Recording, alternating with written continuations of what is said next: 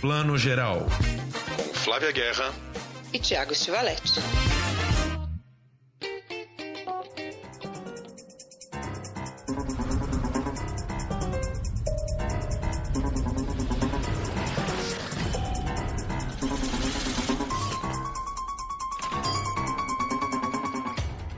Bom dia, boa tarde, boa noite para você que está escutando o Plano Geral, o seu podcast de séries de streaming, cinema, tudo que a gente consegue ver em casa ou fora dela. Flávia Guerra, bom dia, boa tarde, boa noite. Bom dia, boa tarde, boa noite para você, Thiago. Muita série boa essa semana, né? Muita série boa. Daqui a pouquinho teremos aqui com a gente um amigo super querido nosso, André Riston, cineasta aí de vários filmes, lançando uma série. Lançando não, né? A série já está no ar para quem quiser ver. Colônia no Canal Brasil. O André vai estar conversando com a gente daqui a pouquinho. É, vamos comentar algumas séries aqui da HBO Max: The Flight Attendant, Love Life. Mas, Flavinha, queria começar falando sobre a notícia da feira que todo mundo comentou na feira essa semana. Netflix aumentou o preço, menina, é isso mesmo? Pois é, aumentou bem, né? O pacote Plus Master Ultra eu achei bem caro, 50 e pouco por mês, gente. Não é barato não, não é barato não. Claro, né, que o pacote da Netflix é um mundo.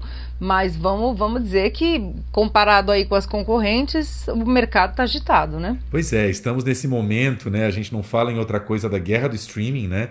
Os streamings vieram para ficar, mas eles estão muito disputando aí o seu, o seu pedacinho de chão. Netflix chegou antes, né? Se consolidou, só que o que acontece é que a gente tem um monte de plataforma nova entrando no mercado agora e por isso colocando o preço lá embaixo, né? E daí tá dando essa diferença. Netflix aumentou no plano básico R$ realzinho, de R$ 21,90 para R$ 25,90. Aí tem o plano padrão, aumentou R$ reais de R$ 32,90 para R$ 39,90. E essa assinatura premium que é a que você falou, aquela para toda a família, né, que às vezes a família inteira usa, aumentou R$ reais de R$ 45,90 para R$ 55,90. Já teve internauta reclamando, hashtag adeus Netflix rolando, pessoal já fazendo todo um drama. Será que o pessoal vai largar a Netflix mesmo? Eu não sei não. Eu acho difícil, né? A gente acostumou, menino se apegou ao bichinho. E, e assim, né, o catálogo é muito variado, né? Para quem tem família, realmente esse pacote tem desenho animado, tem infantil, tem, né? Tem as, as os dramas coreanos para quem curte, né?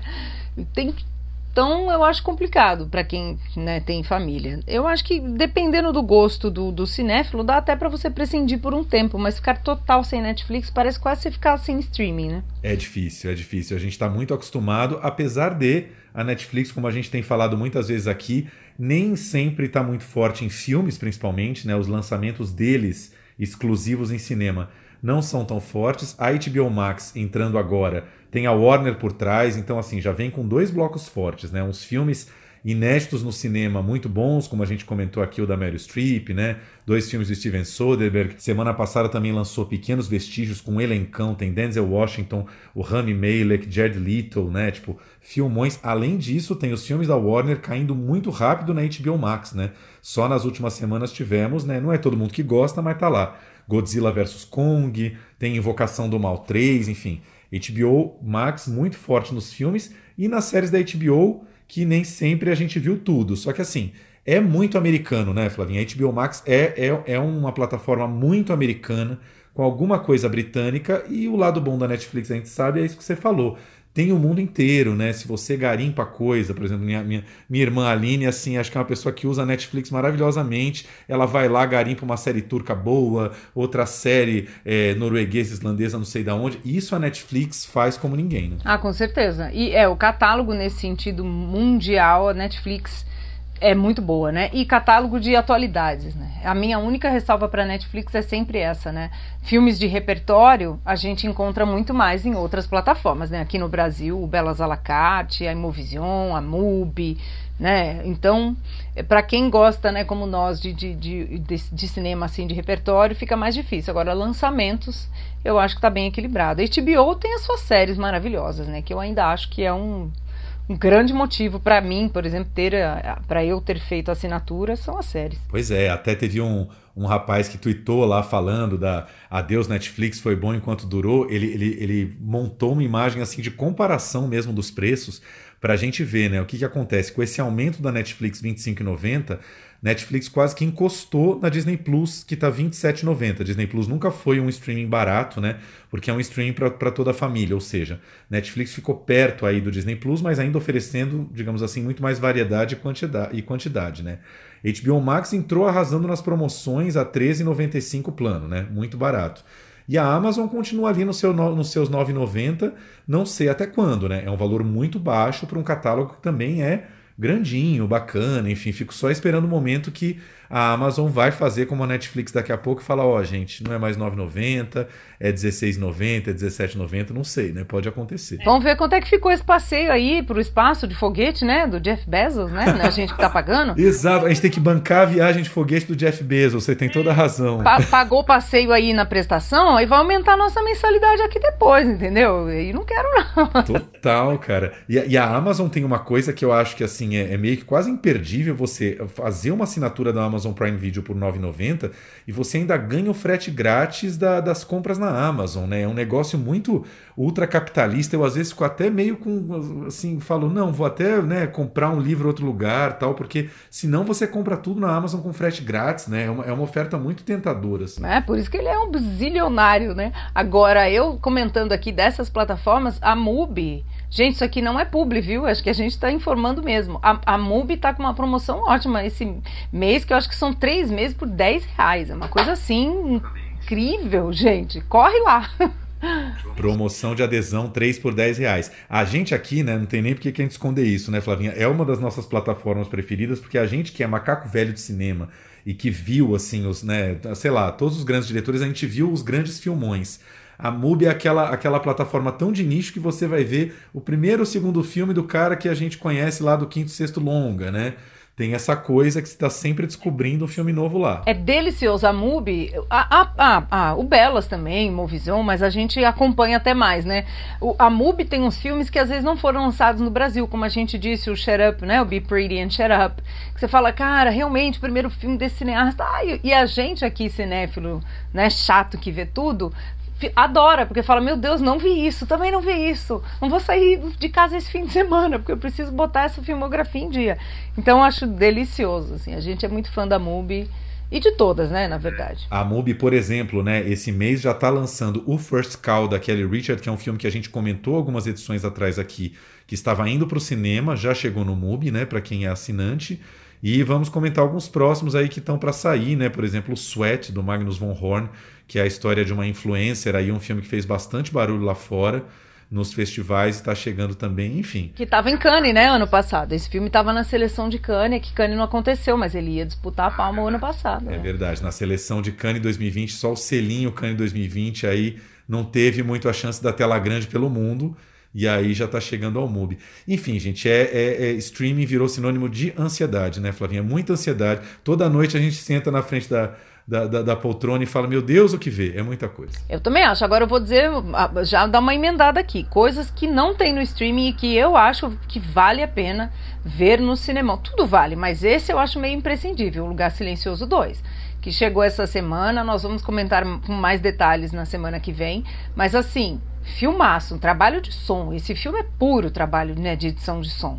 E, né, aquela coisa de filme catástrofe barra terror, né? No caso, eu não classifico muito como terror, não sei muito onde colocar esse filme. Esse eu acho que é um que tá aí essa semana e não esperem chegar no streaming, gente. Pode rever quando chegar. Aqui no Brasil, o primeiro tá na Amazon, não é?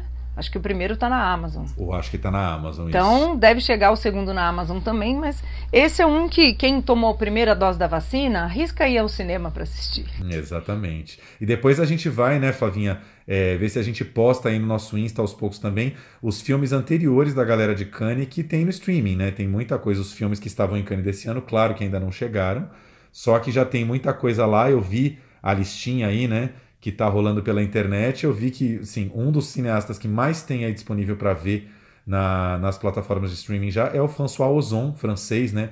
Tem filme dele para todo lado, né? Jovem e Bela tá na Netflix, é, tem Potiche na Globoplay, tem o Amante Duplo na Amazon. Se você procurar Ozon em qualquer plataforma, acha alguma coisa. Pois é, e ele é super prolífico, né? Filma pra caramba. A gente vai publicar nas nossas redes, promessa aqui, hein? Um, uma plataforma por dia, assim, ou um diretor por dia, onde é que dá para ver nas redes, né, na, nos streamings. Então, por, porque é gostoso, né? Daqui a pouco esses filmes do, desse ano vão chegando e aí vocês e nós também já fizemos a lição de casa de acompanhar, que aí tem aquele grau de comparação, é gostoso, né? Eu sei que muita gente às vezes fica afim de ver e fala, cara, mas nunca vi, da onde que veio esse diretor, né? O, o, o, o Raw da Júlia de Cournot, que ganhou a palma com Titan, não estava no Brasil, hein? Então eu espero que alguém tenha comprado para passar. Raw, em inglês é cru, mas aí na, na França eles lançaram como grave, né? Seria grave. É o primeiro filme aí da, da Júlia. É, eu lembro que eu vi num festival do Rio, 2018, talvez. E, eu acho que eu também. E esse filme não lançou comercialmente, realmente. Talvez apareça aí, quem sabe, em uma plataforma em breve, né? É, então, a MUBI comprou o Titan. Talvez, quem sabe, a MUBI consegue fazer um deal duplo e comprar o Raw. Ou alguma, eu espero também. Estamos aqui torcendo. Pois é, e rezando também para Titane, por favor, fazer sua passagenzinha pela tela grande antes, porque Poxa vida, né? Nada como ver qualquer palma de ouro de Cane na tela grande, né? É isso aí. Isso também vai ser legal pra MUBI, né? Que gera todo um burburinho legal e a gente informa que depois passa na MUBI. Eu acho legal para todo mundo.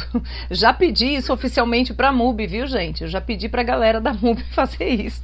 A gente vai continuar pedindo. É, outro, por exemplo, que a gente comentou semana passada, o Juho Kuosmanen, que é o cineasta finlandês que ganhou o prêmio do júri aí com o filme novo dele, Compartimento número 6.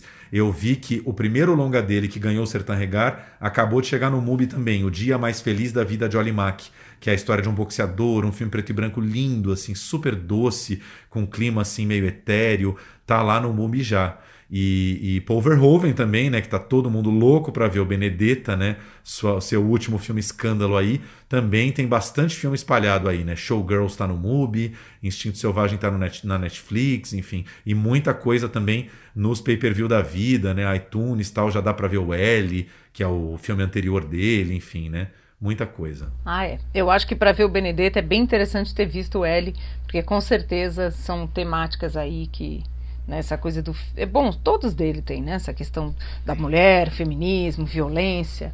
Então, os, os, filmes escandalosos de Paul Verhoeven, né? É isso aí, é isso aí. Vamos falar um pouquinho de série. Bom, estamos passeando bastante pela HBO Max aí na, nas últimas semanas, né? Uma série que até a nossa amiga Lu Coelho também já comentou na Folha. A gente ficou curioso e deu uma olhadinha lá. The Flight Attendant, uma série estrelada pela Kelly Coco, que muita gente vai lembrar como a Penny da famosa Big Bang Theory, né, uma das séries mais queridas aí de comédia dos últimos anos, vivendo essa aeromoça é, bastante é, paqueradora, pega homens lindos, estupendos, maravilhosos, gosta de uma festa em qualquer cidade onde para, alcoólatra também, bebe sem parar e um dia se mete numa louca enrascada, como diriam na sessão da tarde, né? Está em Bangkok, na Tailândia, e acorda ao lado de um dos, dos boys que ela pegou ali, um homem lindo de morrer, só que o homem foi assassinado, ela acorda e não lembra de nada de como aquilo aconteceu.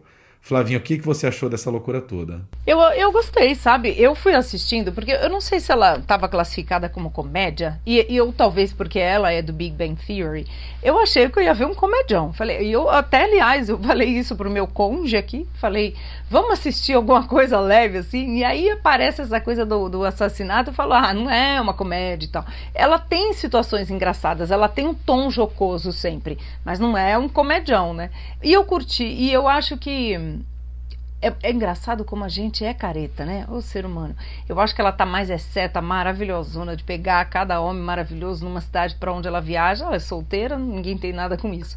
Mas é incrível como existem comentários aqui e ali, de um personagem aqui e ali, que condenam essa postura dela, né? Se ela fosse um homem, ela tava sendo só um homem comum, né? O cara viaja o mundo inteiro, tá pegando uma mina em cada lugar. Mas como ela é uma mulher, isso fica sendo colocado ali, não pelos roteiristas porque eles acham isso. Mas é um fator dramático ali, né? Para ela ficar sempre se colocando em xeque. Então eu curti, eu gostei, achei o roteiro ótimo. Parei no terceiro episódio e vou acabar. Essa eu vou acabar. Ladies and gentlemen, thank you so much for flying with us. Can't you see? I met Alex on the plane. Hi. Hey.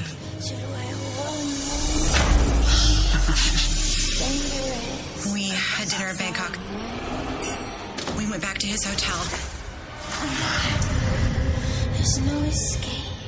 Ou seja, personagem, mais uma personagem feminina empoderada, importante, né? Tem um recurso que eu acho que é interessante na série, mas lá pelo meio me cansa um pouco, talvez outras pessoas curtam mais até o final, que é a, a personagem dela, daquele coco, a, a comissária de bordo, ela fala com esse boy assassinado, né? Quer dizer, esse boy assassinado ele volta conversando com ela o tempo inteiro e, te, e ajudando ela a descobrir quem foi uh, o assassino ou assassina, né, que o matou, porque teoricamente ele morreu dormindo, então ele também não sabe quem o matou e ele aparece meio como um fantasma do lado dela, um fantasma bem sexy, bem gostoso, bem maravilhoso, quase sempre de cueca do lado dela, né? Nessas viagens, assim, inclusive quando ela começa a voltar muito para a infância e lembrar as raízes do alcoolismo dela e coisa e tal, ele tá lá do lado dela. É um recurso que eu gosto até a página 3, o episódio 3, 4. Depois me cansa um pouquinho. Mas, enfim, a série se sustenta muito por esse mistério do que ela precisa descobrir, né? É, e, e vira, vira um dispositivo. Esse, aí esse sim, eu concordo que não acho tão criativão.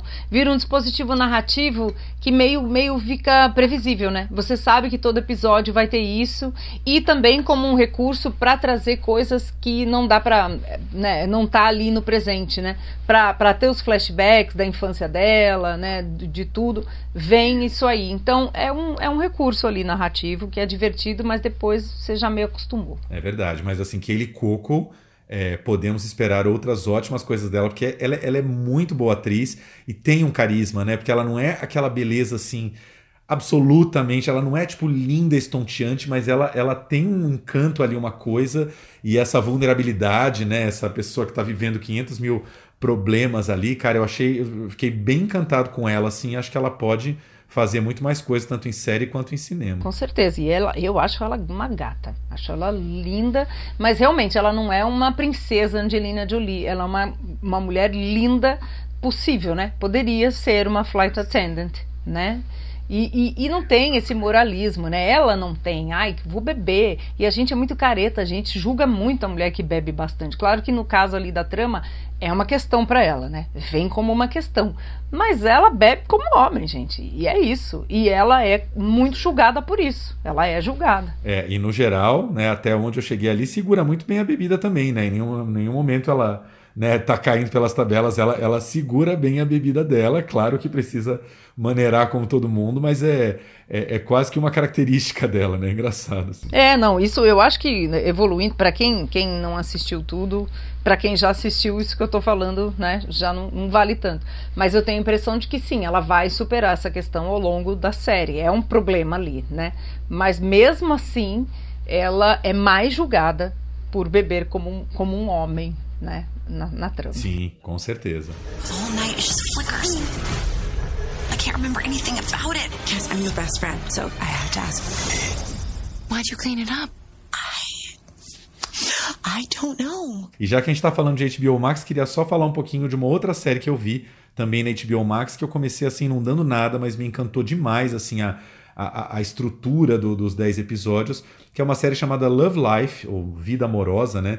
Estrelada pela Anna Kendrick. Anna Kendrick, nem todo mundo talvez vá lembrar, porque não é que ela teve uma carreira muito longa no cinema, mas talvez as pessoas lembrem, ela é a mocinha do Amor Sem Escalas. Ela, inclusive, foi indicada ao Oscar de Melhor Atriz Coadjuvante lá em 2009 pelo Amor Sem Escalas, que é aquele filme do George Clooney, que o George Clooney é o campeão de milhas, né? O cara que mais acumula milhas, o executivo que mais acumula milhas em voo e tal.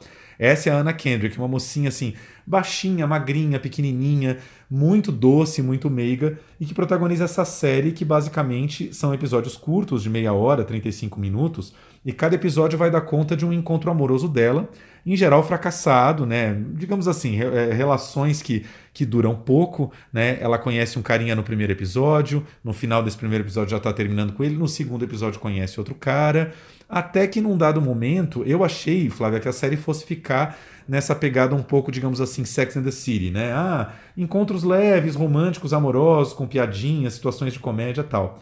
Só que aí a série vai ganhando um certo peso, uma certa seriedade, assim, porque lá pelo episódio 5, a gente volta no tempo para descobrir qual foi a primeira experiência amorosa dela, ainda no internato, por qual a mãe dela enviou ela quando ela tinha seus 16, 17 anos. E claro que já foi assim uma experiência afetiva, é, não digo traumática, mas assim muito séria, que marcou ela muito profundamente. Aí ela, logo depois, ela vai meio é, se envolver num relacionamento mais sério, casar com um cara, só que é um casamento muito complicado, porque esse cara começa a mostrar um lado muito problemático e ela tem que lidar com isso. E lá pro final, a partir do episódio 7, a gente vai ter episódios dedicados à mãe dela, que é vivida pela, pela maravilhosa Hope Davis, uma atriz loira, assim, que faz muita coisa, já fez em terapia, tal, fez, faz muitos filmes, é uma atriz que eu adoro há muito tempo. Esse episódio com a mãe já é mais sério. E tem um episódio muito legal também com a melhor amiga, com a Sara, que está passando por um momento muito ruim da vida, acabou de terminar com o namorado, já tem uma certa tendência às drogas, é uma pessoa que cheira muito, que, que tem ali uma, uma, uma tendência a se afundar. E a amiga tá num, num, momento buraco, assim. E, cara, é uma série que vai ganhando um peso, uma seriedade, mas sem ficar chata, sabe? E pro final a série já não é mais essa comédia toda. É, digamos assim, a vida amorosa da pessoa que tá amadurecendo e ficando mais séria mas tem uma narração muito legal, assim, com um texto muito esperto, e Anna Kendrick linda, assim, segura também num carisma muito fofo. Dez episódios de meia hora de uma série que começa leve e vai indo para uma coisa mais pesada. Tem uma curva, sabe? Tem uma curva dentro da série que é bem interessante. Eu achei que ia ser uma coisa mais chapada. Ah, vou ver 10 episódios levinhos até o final, mas não, ela vai virando uma outra coisa. I'm, I'm Augie, by the way. Darby. Furby? Darby. Darby. Yeah, I know. I, I've gotten Furby before. You on the one? No. Do you seriously think they had it all figured out at our age?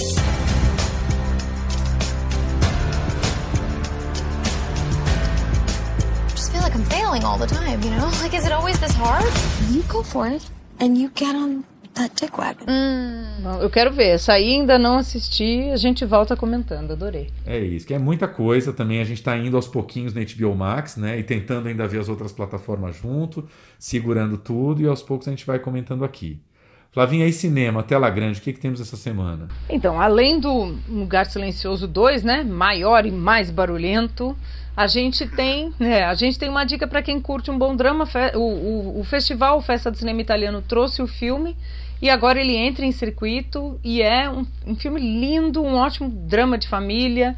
Se chama Irmãos à Italiana, aqui no Brasil. É dirigido pelo Claudio Notti, que é um diretor que eu gosto muito. Ele faz bons dramas de família em geral, mas dessa vez tem a ver com a família dele mesmo. A, a premissa é o- um garoto, o Valério, ele vê o pai sofrer um atentado em frente à casa dele nos anos 70. O pai era um alto comissário da polícia de Roma. Esse atentado, né, ele não morre, mas a vida inteira da família muda a partir de então, porque o pai vive vigiado, a família toda vigiada, as ameaças continuam. Então esse menino tem que reconstruir esse cotidiano, né, o próprio imaginário, a própria relação dele com a família e com o mundo. Então é um filme de, de relacionamento de pai e filho. É muito bonito, parte dessa premissa, então tem toda essa tensão também. O filme ele, ele é tenso nesse sentido, mas ah, né, no fim das contas é um filme de pai e filho e o pai é vivido pelo Pier Francesco Favino, que é um ator incrível que ganhou não por acaso o prêmio de melhor atuação no Festival de Veneza ano passado por esse filme.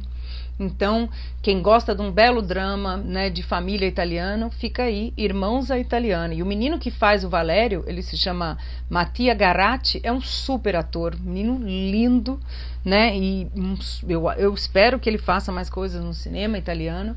Então, é um drama aí delícia para assistir, com a distribuição da Pandora chegando agora. Menino criança ou menino mais jovem, assim, adolescente? Criança, criança sim, né? Pré-adolescente. Ele deve ter, no- na trama, eu acho que ele tem 13, 12, 13 anos, né? Ele não é um adolescente ainda per se, mas ele já não é mais criança, ele tá nesse lusco-fusco aí da vida. É um filme super lindo, recomendo muito.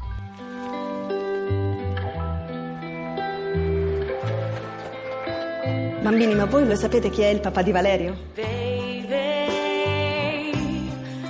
Papà di Valerio.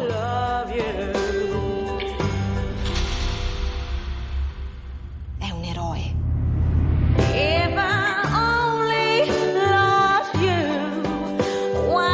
Io sono Chris, sono un amico di Valerio. Non importa chi sei.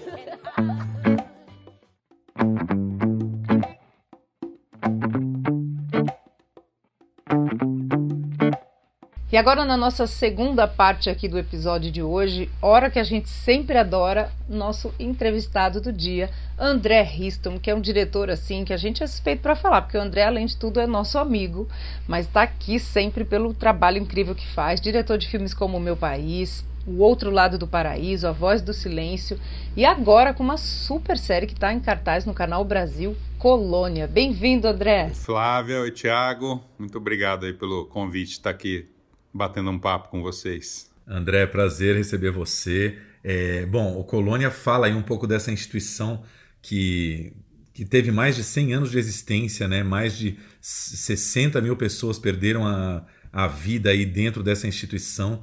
E, e, baseado num livro aí que né, nem todo mundo conhece, mas deveria conhecer, o Holocausto Brasileiro, da Daniela Arbex. Queria que você falasse um pouquinho sobre o início do projeto, se foi você mesmo que descobriu o livro, ou alguém te recomendou, enfim? É, tudo nasce mesmo a partir do livro. É, eu estava finalizando O Outro Lado do Paraíso com, com o Imediato, que era o produtor né, do Outro Lado do Paraíso, e ele tinha publicado o Holocausto Brasileiro, ou estava para publicar, enfim.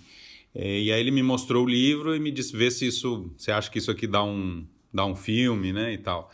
Aí eu li o livro, fiquei muito impactado com a história é... e eu achei que dava até uma série, né? Falei, tanta história, acho que né, um filme talvez fique pouco, acho que a gente deveria falar mais a respeito dessa história. É... E aí eu comecei a desenvolver um projeto de série. Então é, a série ela é inspirada no livro, mas a partir daí a gente começou um, um longo desenvolvimento, pesquisa, né? Lendo muitas coisas é, visita a Barbacena, entrevista com as pessoas lá. É, e aí, a partir daí, eu desenhei um. Na verdade, é uma série é, ficcional, os personagens são todos ficcionais, é, mas parte dessa, dessa inspiração inicial do livro da Daniela. E aí, depois, eu trouxe o Marco Dutra e a Rita Glória Curvo para para escreverem comigo a série, já desenvolver, abrir os roteiros. A gente ainda revisou o argumento e tal, e chegou nessa série final que foi rodada. Será que estão levando a gente? Parece que é um, um hospital. Mãe, me ajuda. Me mandaram pra um lugar horrível. Gente louca, esquisita. Eu acho que houve algum engano. Ninguém entra naquele vagão por acaso. A gente tem que sair daqui. E é melhor morrer tentando. Agora eu vou te dizer, viu, André?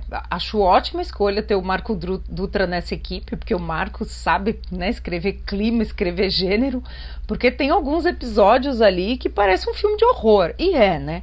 Eu acho que é o pior horror, aliás, porque é o horror de fato. Aquilo aconteceu e eu acho até isso não é uma crítica, pelo contrário, você até pega leve ali, porque no Colônia ficaram crianças né? Não tem crianças ali. Eu tava morrendo de medo. Eu falei, meu Deus, o André vai pôr criança, eu não vou saber lidar. O que, que eu vou fazer com esse horror? E não tem crianças. Isso não é um spoiler, viu, gente? Mas é, agora eu acho que você conseguiu dar um tratamento dramático, a, a equipe, né? De roteiristas, muito bom de criar essa atmosfera do que é o terror de viver num lugar desse, né? Ficar preso nesse lugar. Né? Sim, é o, o, é na verdade assim a coisa das crianças a gente abordou muito isso no, no, na fase de desenvolvimento, né? A gente viu, achou em pesquisa um monte de criança também, mas a gente achou que seria entrar por um universo, mais um universo ali na história, né? Que que aí ficaria demais, assim, seria excessivo e também para filmagem, né? Ter criança num ambiente tão complicado, numa história tão pesada é, ia ser muito complicado. E como era uma série pequena, né, de baixo orçamento e tal, não, não ia permitir a gente ter esse tipo de, de tempo né, que você precisa ter quando você filma com criança.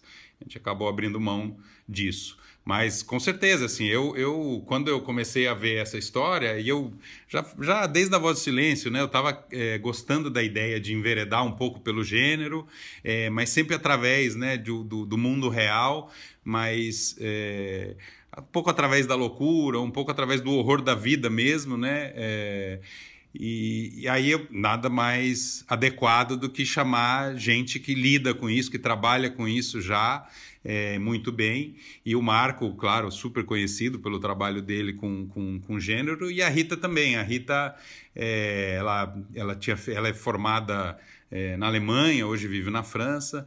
É, tinha feito um curta de formação incrível, que é um curta de terror, é, e também dominava, escreveu Macabro lá no, no, com Marcos Prado, então também tinha ali um, uma experiência, né, uma expertise nesse mundo é, do gênero, do, do terror. Então, foi isso. Trouxe dois parceiros. O Marco, um parceiro de, de, longa data, né? Que já tinha escrito Meu País comigo e outros projetos que a gente desenvolveu juntos é, A Voz Silêncio também, ele tinha colaborado no roteiro, é, e a Rita, que foi uma primeira experiência. Mas é isso, eu quis trazer mesmo especialistas né, no, no, no assunto, porque eu queria entrar e, e. porque a partir de um momento é, a gente começa com uma série como um drama, mas ele vai vai andando né, para uma coisa mais de um suspense, um terror psicológico, que é o que, é o que deve ser a vida num lugar como esse. Né? É, está falando aqui do Hospital Colônia de Barbacena, Minas Gerais, né? mais de 100 anos de existência. Queria que você falasse um pouquinho das locações que vocês escolheram e que você comentasse um pouco, porque acho que uma coisa que salta aos olhos na série é, é o, o, o, Hospital Colônia já funcionava numa época em que eram levados para lá pessoas que hoje jamais seriam consideradas pacientes psiquiátricos, né? Então você tem entre os personagens ali o rapaz homossexual, a moça vivida pela Andréia Horta, que é amante de um prefeito numa cidade vizinha e está incomodando, então dão um jeito de colocar ela lá. Enfim, né, vários, vários personagens ali que, digamos assim, incomodam a grande sociedade de alguma maneira e vão para lá. Né? Como é que, enfim, queria que você falasse um pouquinho das locações e comentasse esse, esse primeiro estado do, do Hospital Colônia. Né? É, o, o, na verdade, assim, quando, quando eu tomei contato com o material, quando eu comecei a, a ler e pesquisar mais, é, o que mais me chocou, é, mais até do que do entendimento de como era a psiquiatria à época, como tratavam, como eram é, colocados num lugar desse jeito e tal, é, foi entender que de 70% a 80% das pessoas que estavam dentro dessas instituições não tinham nenhum tipo de diagnóstico, não tinham nenhum tipo de problema, eram pessoas indesejáveis, pessoas que a sociedade queria se livrar. Então a gente tinha uma, tem, né, até hoje, mas enfim, estamos falando aí de uma sociedade é, patriarcal, racista, homofóbica, é, machista e que lidava dessa forma, né, com, com, com as pessoas que queria se livrar é, e destinava para um lugares como, como Colônia, Colônia como tantos outros no Brasil. É, Colônia acho que é só um exemplo, né? Porque tinha, sei lá, de, dezenas de instituições como essa no Brasil. É, então, o, o, foco né, da série Colônia é falar dessas pessoas, mais até do que é, dos que de fato tinham algum tipo de, de, de diagnóstico psiquiátrico, que precisariam de algum tratamento. É, e como isso era conduzido né, por essa sociedade é, que tinha essa liberdade de enviar pessoas para esses lugares é, assim, sem, sem ter nenhum tipo de julgamento, entre aspas. Né? Bastava um atestado médico de um qualquer médico, não precisava ser um psiquiatra, e a pessoa era internada e ficava ali ad eterno, é, até alguém tirar ou até morrer né, tragicamente. É, então, enfim, acho que a história foca muito é, esse, essa, essa condução de lugares como esse. É, como locações, a gente é, foi até Barbacena, até tentou é, a ideia de, de filmar no próprio ex-colônia, não chama mais colônia hoje, que ainda existe, ainda funciona como instituição psiquiátrica, só que nos moldes de hoje, obviamente. É, eu conheci lá algumas pessoas que que tinham sido internos do Colônia à época, é, mas eu, conversando lá com o diretor do, do hospital psiquiátrico, o, o, direcionamento dele foi não fazer nada. Ele pediu para não gravar nada lá, porque ele achava que isso poderia, é, de alguma maneira, resgatar umas memórias é, péssimas do passado dessas pessoas que passaram pelo Colônia. É, poderia ser atrapalhar, enfim, as pessoas e nos pediu para não gravar nada lá. Aí, dentro disso, a gente começou a procurar locações eh, e acabamos encontrando um lugar perfeito aqui no bairro do Ipiranga, um casarão, que na verdade é um ex-convento, é, que foi faculdade e tal, mas estava abandonado. E a gente viu que a arquitetura ela funcionava muito, era muito próximo, né? Tinha aquela estrutura de pátio interno, longos corredores, teto super alto e tal. Essa arquitetura que traz um pouco de, de, de opressão ali, né? Também para a série. E acabamos optando isso até por uma questão de praticidade, né? De, de filmar tudo. Então a série ela é rodada 80% nessa locação, e aí a gente tem algumas externas, né, que são a, parte de estação de trem, fazenda e tudo mais, que foi aqui entre Campinas e Jaguariúna. É, eu, eu adorei a locação, e eu, ach, eu achei que vocês tinham filmado num casarão no interior e tal. Quando eu descobri que foi no Ipiranga, eu fiquei chocada. Assim, eu falei, nossa, a gente ainda tem esses casarões com esses quintais imensos em volta em São Paulo, né? Muito, muito interessante, lindo, lindo. E eu gostaria que você falasse do seu elenco, né? Porque vocês optam por. Eu gosto muito como vocês começam, né? Que é os personagens são fictícios, mas os fatos ocorreram, né? Traz essa dualidade, né? Mas é isso, né? É, ela não é real, a personagem principal, a Elisa, mas existiram várias Elisas, né? Talvez muitas Elisas. Então eu acho que isso é o que pega na gente. E aí eu queria que você falasse, né, da escolha de uma, uma personagem feminina para conduzir essa trama e a escolha também do elenco, que eu acho que o seu elenco é incrível, assim, né? A Fernanda Marques, que faz a Elisa, a Rejane Faria faz a Wanda maravilhosa, Andrea Horta como a Valesca, o Augusto Madeira que ator. Cada vez que eu vejo o Augusto, eu gosto mais dele, como Juraci Odioso, entre outros aí, né? Deixa eu só acrescentar mais uma também que eu não vi há muito tempo e que para mim tá no seus, um dos seus papéis mais fortes, que é a Ana Kutner também, né? Que tá incrível na série. É, não, realmente o elenco. O elenco é incrível, um trabalho da Alessandra Tosi espetacular ali de, de... De, de, escolha de elenco ali junto comigo, trouxe, me trouxe coisas incríveis, assim, a Rejane é uma descoberta dela, uma atriz que ela é, trouxe de BH e, e, que tinha, tinha feito alguns filmes, né? Ela tem umas participações ali, nos filmes importantes ali em Belo Horizonte, é, tem um, um, grupo de teatro ali, uma companhia de teatro super legal, é, mas que de fato pouco conhecida aqui, né? E, e, e ela, é, de fato, está incrível. Assim como a Fernanda também, que a gente descobriu por teste, é, também uma atriz super jovem e está é, super é, mergulhou ali nesse personagem de uma maneira é, realmente muito é, muito amorosa, assim, muito dedicada. O processo foi muito bonito ali com os atores. É, a gente, é, por ser uma produção que não tinha muito recurso, a proposta foi mesmo de, de ter uma condução mais colaborativa, mais cooperativa com o elenco.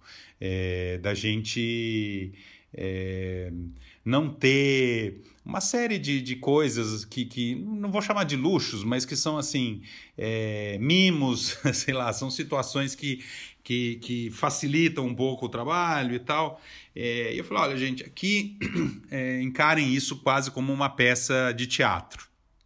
Todo mundo é, vem para cá, cada um vai cuidar do seu figurino, cada um vai fazer a própria maquiagem, é, porque a gente não tinha mesmo condição é, para para que, que ter uma equipe tão grande. A gente filmou com uma equipe pequena, uma equipe de 22, 23 pessoas, é, muito reduzida mesmo por falta de recursos. E veio mesmo fazer a série quem se apaixonou pela história, quem queria contar essa história, quem queria estar nisso, né? Isso vai de Andréia Horta a, né, a todo mundo assim que está no elenco, mas assim vieram é, não é pelo, né, não é pelo cachê, não é pelo valor, não é não é pelo trabalho, é por contar a história, por poder participar, por poder estar ali. Acho que essa é a força é, que o elenco tem, porque tá todo mundo ali querendo muito e foi um processo muito afetivo, muito gostoso. É, por mais pesada que seja a série, né, por mais pesada que seja a história que a gente conta, o ambiente era leve, porque estava todo mundo ali é, muito apaixonado por estar fazendo parte dessa história. É, acho que essa é, um, é uma das, das, das razões né, do, do, do, resultado que a gente tem.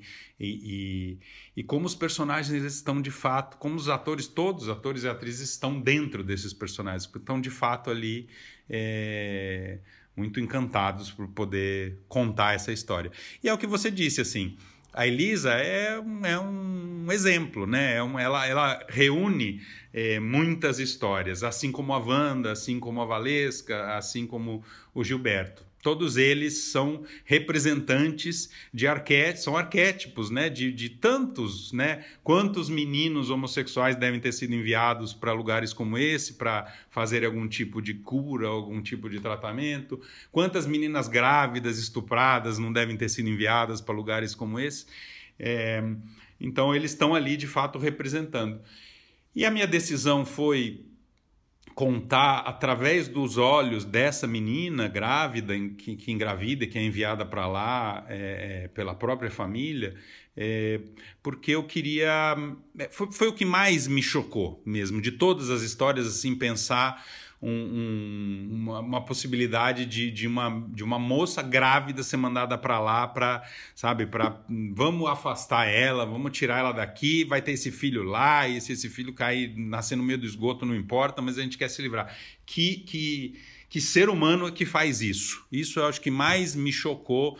E eu falei, bom, é através disso que a gente vai entrar nesse lugar e vamos contar a história de tantas pessoas. E por isso que é uma série, né? Porque eu queria dar conta um pouco de contar a história de tantas Elisas, de tantas Valescas, de tantas Wandas, de tantos Gilbertos e de tantos Raimundos. Por favor. Benito, fala comigo. A minha mãe. Minha mãe, ela não viu a gente saindo. Ela vai ficar preocupada. Você sabe como ela é. Benito. André, eu preciso fazer uma pergunta sobre a estrutura da sua série, que eu até comentei com a Flávia essa semana. É uma série do Canal Brasil, né? As pessoas podem ver ou na programação do Canal Brasil, ou em todas as plataformas on demand do canal. Dá para ver pelo Globoplay, pela NetNow e tal. São 10 episódios bem curtos, de 20 e poucos minutos. Queria saber como é que vocês chegaram nessa decisão de 10 episódios de 20 e poucos minutos e não, por exemplo, não sei, 5 episódios de 40. Por que, que vocês optaram por esses esses episódios tão sucintos, tão fortes, mas tão curtos. Eu adorei, aliás, nós gostamos. Eu, eu adorei, porque é uma opção corajosa, interessante e que, né, flui ali. É, o drama, no- normalmente o drama ele, ele, ele é desenvolvido mais longo, né? A gente não tem muita série de drama é, curto, a gente tem mais comédia, né? Trabalhada nesse formato, é, e o drama não. É, fiquei muito feliz de ver, assim, um pouco antes até de lançar o Colônia, começar a ver séries dramáticas curtas também, né? Eu falei, nossa, tomamos uma, né, uma decisão aqui ousada e, e a gente tem I May Destroy por exemplo, que chega também com episódios de, de 20 e poucos minutos. É, fiquei muito feliz assim por essa escolha. É, a gente começou a desenvolver ali, claro que tem uns ali que tem 21, 22 minutos, tem uns maiores, né? Os mais, os finais ali acabam tendo 30 e poucos, 34, 35 minutos. É, mas foi uma opção mesmo, primeiro ligada a questões orçamentárias, né? Que a gente tinha de fato ali uma limitação de tempo de gravação, de, é, de como, de forma de financiar o projeto. É, e porque também assim a gente elegeu um tema por episódio, né? Então, assim, cada episódio vai falar de um assunto, a gente entra, e é claro que a gente tem o arco total da série, mas assim, a gente tem um, e, e a gente não vai ficar entrando em vários assuntos em cada episódio. Então, a gente vai direto ao ponto, a gente não tem enrolação nos episódios, né? A gente vai falar de uma coisa aqui em cada episódio, e é isso. A gente começa e a gente conclui, e a gente entendeu que o formato da meia hora eh, funcionava muito bem para isso. Outra coisa de formato que, né, de, de estilo também, de opção que me chama muita atenção, a gente não tem como não falar, é o preto e branco, né? Que, obviamente, acho que foi uma escolha, né? É até narrativa, eu diria. Então eu queria que você falasse um pouquinho também da fotografia, né, da, do preto e branco, como é que isso funciona na, na série. É, eu quando eu comecei a pensar lá atrás, até mesmo antes de, de, de começar o trabalho com o Marco e com a Rita, é, quando eu comecei a pensar é, na série, comecei a escrever, criar esses personagens, né? Eu tento sempre começar a visualizar um pouco esse universo, começo a pensar um pouco nas caras, às vezes já me vem alguns atores à mente, sim, né, para alguns personagens. É, eu só via imagens em preto e branco. Eu não visualizava nada em cor. Eu não conseguia enxergar cor na vida dessas pessoas. É, eu não sei se isso tem a ver um pouco com as referências, né? Que a gente tem muita coisa em preto e branco sobre colônia. tem esse curta maravilhoso do Elvésio Raton, né, Em Nome da Razão, que é fortíssimo e também preto e branco. É, mas o fato é que assim eu não conseguia enxergar como contar essa história em cores. Que cores você coloca numa história dessa, né? É, a cor ela, ela, ela, ela tem uma função, né? Quando você vai contar alguma coisa. É, por outro lado, o alemão, o Elcio Nagamini, que é meu fotógrafo de, de muito tempo já, desde desde curta, desde o 14 bis ele, ele fotografa tudo que eu faço. É, várias vezes a gente falou de preto e branco, em vários projetos a gente abordou esse assunto. É, ele tinha feito Palíndromo, né, do, do Felipe Barcinski, já em preto e branco, lindíssimo. É, e ele várias vezes assim tentou me, me, me levar para a ideia do preto e branco, a gente estudou e tal, e eu sempre sentia que o preto e branco ele tinha, uma, tinha que ter uma razão de ser. Eu não, não achava que ah, vamos fazer o preto e branco só porque é bonito o preto e branco. Eu acho que o preto e branco ele tem que, ele tem que entrar numa história, ele tem que ser é, o que você disse, ele tem que ser um elemento narrativo, ele tem que vir é, para compor a história, né, para ajudar ali a contar a história. É, e eu acho que foi uma escolha incrível. Assim, não consigo imaginar essa série colorida, não consigo ver cor nessa história. Acho que foi uma escolha das mais acertadas da série, de, de optar por contar isso em preto e branco. E de fato, assim, a gente pensar ali nos contrastes, né, nesse, nesse, nesse, nesse lugar sombrio e tal. Ele em preto e branco, ele é um dos elementos narrativos mais fortes que a série tem. Só um comentário aqui é, a cada episódio, eu sempre pensava no Titicut Follies, que é um documentário né, do Frederico Wiseman sobre uma instituição psiquiátrica muito forte que eu não consigo assistir de novo. Assim, acho que eu vi duas vezes e é tão pesado para mim. E tem e é esse universo, né? Essa relação, esse tratamento desumano, né? Que desumaniza o outro, né? E eu acho até estranho, eu vi, eu vi reportagens do Colônia, né, e pessoas falando é, que as pessoas eram tratadas como animais. Eu acho que é pior do que animal, que também não é para tratar animal da forma como eles eram tratados, é apenas desumano. Ah, eu duvido que esse fazendeiro tratasse algum animal mal desse jeito como ele trata a filha que ele manda para esse lugar, entendeu? Eu duvido. É, não é tratamento de animal, não dá para falar tratados como animais, é, é muito pior do que animais mesmo. Bom dia, doutor Freitas. Bom dia, dona Romilda. Trouxe o jornal e o seu café, doutor. Um pinguinho de leite, né? Exato, dona Romilda. Obrigado. Licença. Como transcorre a chegada desses novos internos? Tudo dentro dos conformes, doutor. Por enquanto, nada de diferente, viu? André, bom, a gente trouxe você aqui para falar de colônia, mas você caiu num podcast de cinéfilos aqui. Flávia é amante número um do cinema italiano no Brasil, então não tem como não te perguntar sobre o projeto Antonioni, saiu né, na Folha aí uns 4, 5 meses atrás, esse, esse roteiro do Antonioni sobre um jornalista italiano em crise que vem parar no Brasil, vai fazer uma expedição pela Amazônia. Queria saber como é que está esse roteiro, em que momento vocês estão desse projeto aí. Acho meio inverossímil, eu só queria falar antes que jornalista em crise isso não existe. Não sei de onde tiraram essa ideia. existencial, né? Que ah, no Brasil tem a financeira, tal, mas é existencial. Mas a gente está super curioso, André.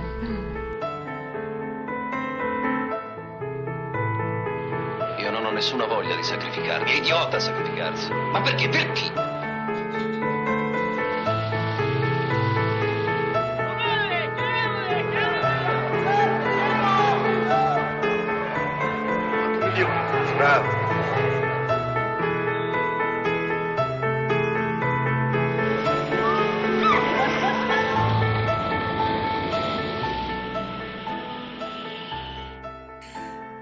Essa é uma história do, do, do Antonioni que o Antonioni escreveu no final dos anos 60. É um filme que ele tentou filmar no final dos anos 60, até antes de fazer Blow Up. A forma que ele enxergava essa história era uma forma que, que o Carlo Ponte acabou achando inviável, né? Filmar do jeito que o, que o Antonioni queria. É, e e acabou abortando o projeto. O projeto acabou não sendo feito. Ainda o Antonioni ainda permaneceu uns 10 anos tentando fazer o projeto e acabou não, não conseguindo viabilizar. É, no final dos anos 70, ali, começo dos anos 80, é, meu pai foi assistente de direção do Antonioni, né? fez o Mistérios de Oberwald com ele. E nessa, nessa época aí, que estava muito próximo e tal, o Antonioni é, propôs ao meu pai, sugeriu se ele não queria tentar fazer o Tecnicamente Doce. E meu pai até animou de fazer, mas é, teve leucemia, faleceu logo depois, assim, né, ali no meio dos anos 80, e mais uma vez o projeto não existiu. E eu carregava essa ideia, assim, eu tinha um roteiro comigo desde criança, é, guardado, carregava comigo esse esse sonho, esse desejo irresponsável de filmar um roteiro do Antonioni um dia. É, e eu falei, bom, um dia eu vou ter coragem de bater na porta lá e falar, gente, aquele roteiro lá, será que não, não dá para a gente tentar? E, e finalmente, quando, quando eu concluí A Voz do Silêncio, eu, eu resolvi é, ir atrás da Henrica, é, da, da viúva do, do Antonioni. É, até conversei com você, né, Flávio, para saber do contato da Henrica e tudo, né? consegui achar a Henrica.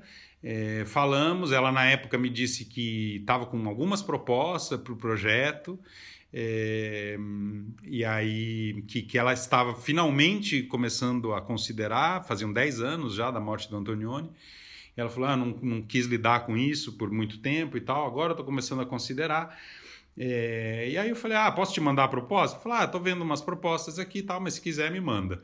Aí eu mandei, ela me respondeu: olha, se estiver aqui na Itália, vem aqui para a gente conversar. E, e aí ela falou: olha, as outras propostas são maiores e tudo. Eu fui, fui para a Itália ali em quando eu, eu lancei o, o, A Voz do Silêncio lá no festival na Espanha, aproveitei e falei, ó, oh, tô indo para Itália agora, mês que vem, olha que coincidência. Aí já fui na hora ali para conversar com ela. E, e ela falou assim: ah, acho que é um. Acho que é uma conexão. Uma conex... Eu não sei se você acredita em conexões é, energéticas, espirituais, mas é, eu, eu senti hoje que esse filme finalmente vai sair, então é você que vai fazer. E aí, a partir daí, a gente amarrou. Claro que quando ela me viu, ela, ela era muito amiga do meu pai também, então ela me viu, ela falou assim: Nossa, é a cara do seu pai. É, e aí, enfim, já desembocamos ali numa, num lado assim mais afetivo.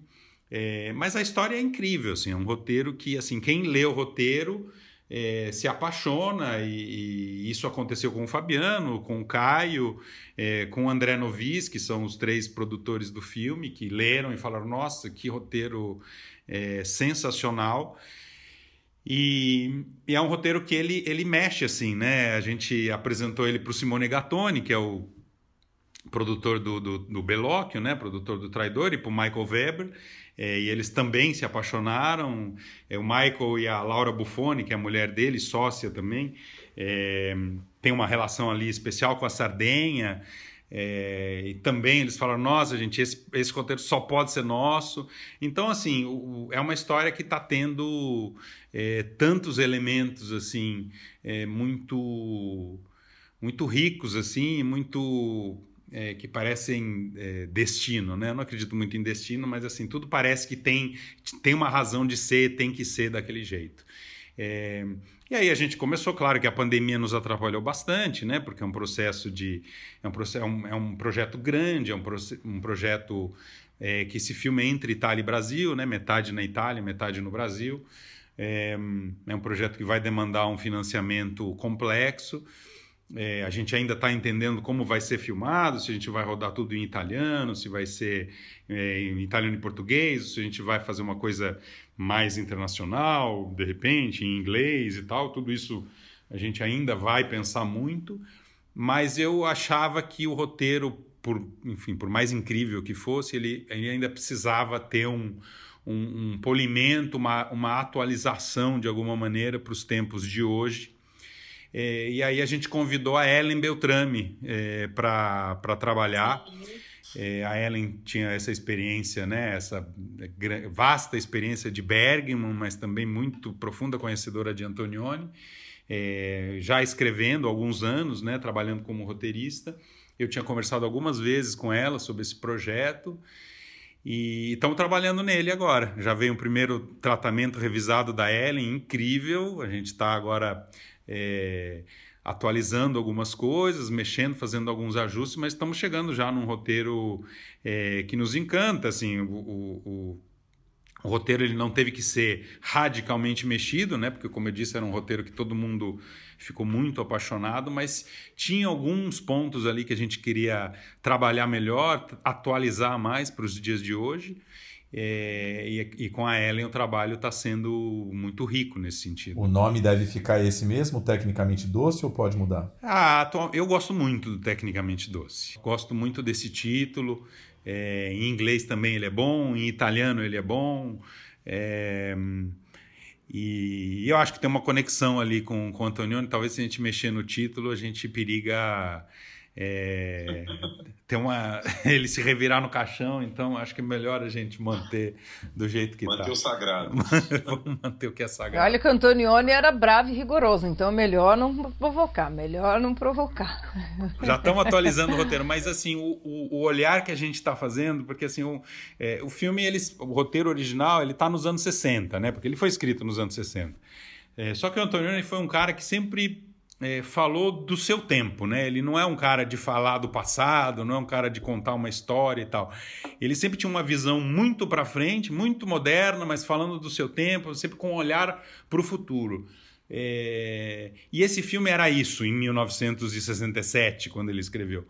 É, então, é, a gente optou por atualizar nesse sentido, né? Falei, o que, que o Antonioni ia falar hoje, né? Então, vamos pensar nessa história, como que o Antonioni contaria essa história hoje, olhando para o planeta de hoje. Então, e o filme é um, enfim, gente, Amazônia e, e, e, e Europa e, e, trata, trata de questões que são muito atuais, são tremendamente, tragicamente atuais. É, então, nada, nada mais adequado também do que atualizar essa história e trazer ela para os dias de hoje. Mas é um projeto muito empolgante, eu estou muito, muito feliz. assim. Claro que temos um longo caminho ainda pela frente de financiamento, de estruturação do projeto, mas eu estou hum, realmente assim muito apaixonado por essa história, uma história maravilhosa e torcendo aqui para que dê certo. Ah, nós também. Estamos curiosos, espero que filme logo. Apesar de ser uma produção, né? Parabéns também, porque a Amazônia não é só Brasil, né? Brasil São Paulo, é a Amazônia, né? Tem esse fator. Itália, mas tem tudo para ser um projeto lindo. É, e o que você diz assim, né, que o Antônio era um cara bravo, ele era um cara bravo, um cara exigente. A, a Henrica falou que ela viajou com ele o mundo inteiro atrás da floresta ideal. Ele teve em várias florestas, porque ele tinha que encontrar a floresta que era do jeito que ele queria e então assim, a gente tem esse esse, essa herança, esse rigor a seguir na realização desse projeto. Que bom que a floresta que ele achou é, o, é no Brasil, né? Porque vai que era, né, sei lá, na Nova Zelândia ainda tem que adicionar esse fator. Que bom que é Brasil, né? A Amazônia é Brasil. Querido, a gente queria agradecer muito a sua presença aqui, já esperando e torcendo pelo projeto Antonioni aí, tecnicamente doce. Fica aqui mais uma vez aqui, Colônia, série lindíssima no Canal Brasil todas as plataformas, na programação do canal também. E que você volte mais vezes, né? Que assim que filmar o Antônio, até antes, pode voltar também. Muito obrigado, muito obrigado aí pela, pela, pela chance, pela possibilidade de rever os amigos assim, que não vejo há tanto tempo, que estamos aqui trancafiados em casa. E acho que a, a Flávia, se não me engano, a última vez que eu te vi foi na frente do shopping Frei Caneca. E o Thiago, acho que a gente estava numa balada, no Santo Forte. Foi, olha que memória boa. Foi numa Santo Forte ali no Galpão Fabrique Barra Funda. Ótima memória. Então, assim, torcendo para voltarem esses momentos, para a gente voltar a ter esses momentos, desses encontros é, casuais e tão prazerosos. No momento tá mais fácil encontrar a Flávia na frente do shopping do que a gente na balada. Né? Verdade.